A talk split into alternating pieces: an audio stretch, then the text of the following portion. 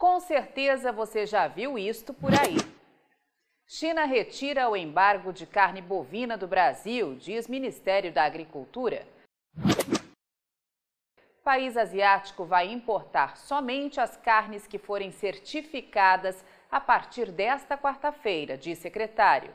Vendas para a China, a maior compradora, haviam sido suspensas em setembro após casos de vaca louca em Minas Gerais e Mato Grosso. Mas espera aí, Volta aqui. Desde quando a China deixou de comprar carne bovina que não fosse certificada? Mas vamos em frente, porque ainda tem mais títulos distribuídos por aí na imprensa brasileira. China derruba embargo à carne brasileira e retoma importações. China derruba embargo à carne brasileira, diz Ministério da Agricultura. Segundo a pasta, as exportações ao país asiático voltaram ao normal. China levanta embargo à carne bovina, segundo confirmação do mapa Abrafrigo. De acordo com a reportagem, o levantamento do embargo chega perto de completar quatro meses, desde os episódios da vaca louca atípica em Minas e Mato Grosso no começo de setembro, e levou a mais de 2 bilhões de dólares de prejuízos aos frigoríficos. E aí, que lições você deve guardar para sempre após mais esse episódio que nós aqui da Rural Business classificamos desde o início como teatro mercadológico? Que atitudes você, que opera direta ou indiretamente no mercado físico do gado gordo e de proteína animal, deve tomar assim que novos episódios como esse forem anunciados no Brasil? Bom, como diz o poeta, vamos por estrofes, começando pelo absurdo mercadológico que acabamos de mostrar para você, que diz que o levantamento do embargo chega perto de completar quatro meses desde os episódios da vaca louca atípica em Minas e Mato Grosso no começo de setembro e levou a mais de 2 bilhões de dólares de prejuízos aos frigoríficos.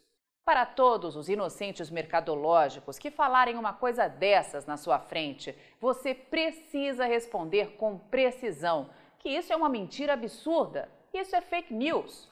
Como nosso assinante já sabe, desde que esse teatro mercadológico começou, alertamos que os frigoríficos exportadores de carne bovina do Brasil iam fechar o ano de 2021 com o maior faturamento da história.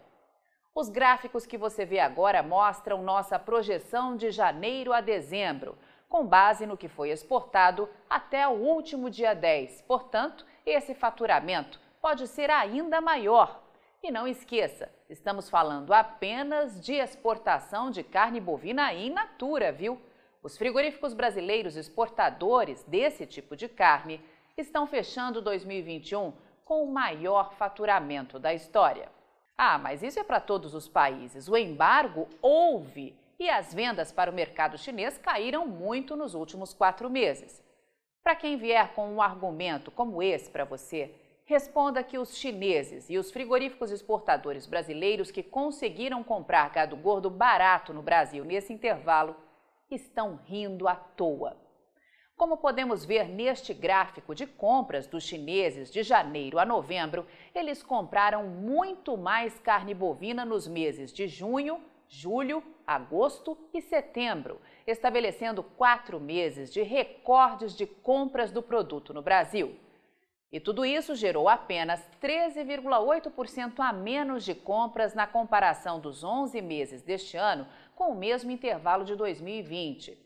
Estamos falando de apenas 150 mil toneladas e que, claro, já estão sendo recuperadas neste mês de dezembro e provavelmente em janeiro e fevereiro também. Repare que, pelo menos de janeiro a novembro, os chineses deixaram de ser responsáveis por 57,8% de toda a carne bovina exportada a partir do Brasil, percentual que foi registrado em 2020 para ficarem responsáveis por 54,2% de todas as importações agora em 2021. E agora, claro, tem ainda o mais importante: a receita dos frigoríficos brasileiros que vendem carne bovina para a China. Esses frigoríficos tiveram prejuízos, certo? Errado. Falando das vendas de carne bovina apenas para China e Hong Kong, os frigoríficos brasileiros faturaram de janeiro a novembro deste ano 25 bilhões 220 milhões de reais, simplesmente um bilhão de reais a mais que os 24 bilhões faturados no mesmo intervalo de 2020. Agora vamos à resposta para a pergunta mais importante. Mas e você? O que aprendeu com esse episódio? Com a palavra, Júlio Brissac, analista-chefe e estrategista de mercado de pecuária de corte, aqui da Rural Business. Você aprendeu que da próxima vez é preciso mostrar em qual unidade frigorífica foram identificadas essas vacas velhas atipicamente loucas e a quem de fato pertenciam que toda vez que ouvir a palavra embargo à carne produzida no Brasil, você estará diante de um teatro mercadológico e vai precisar consultar dados reais para tomar posições estratégicas sem levar prejuízo. Que quando o assunto é mercado de proteína animal no Brasil e no mundo, nós temos hoje dois tipos de imprensa: a inocente mercadológica, que publica qualquer coisa que circula por aí, e a imprensa paga, que publica qualquer coisa que o departamento comercial desses veículos manda. E o que mais você aprendeu com esse episódio?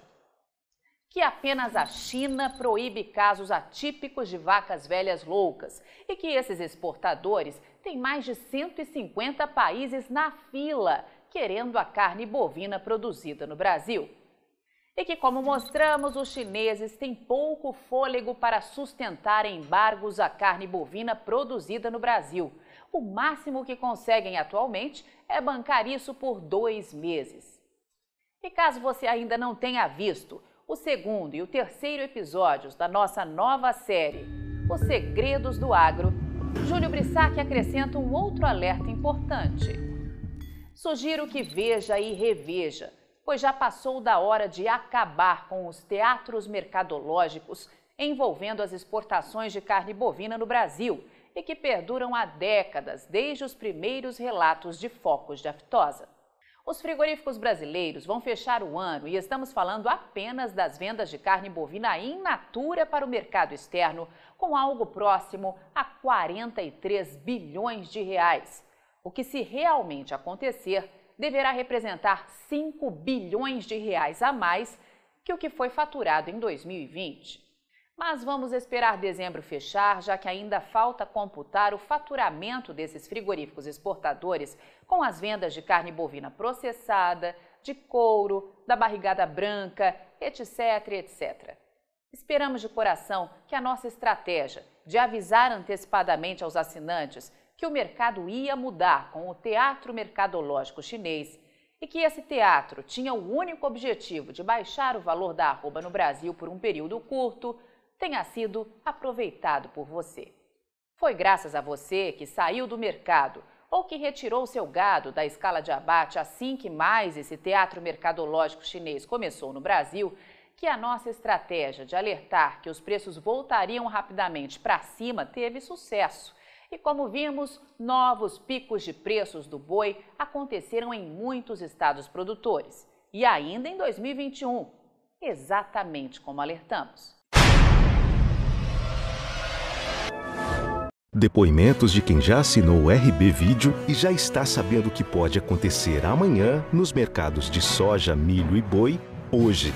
O que desperta meu interesse na Rural Business é que, diferente das outras empresas que falam o que já aconteceu, ela dá uma previsão do que vai acontecer. O processo produtivo ele pode ser muito mais eficiente se eu tiver uma informação de como o mercado vai se comportar. E a gente tem hoje realmente uma informação bastante confiável, compromissada com o nosso negócio.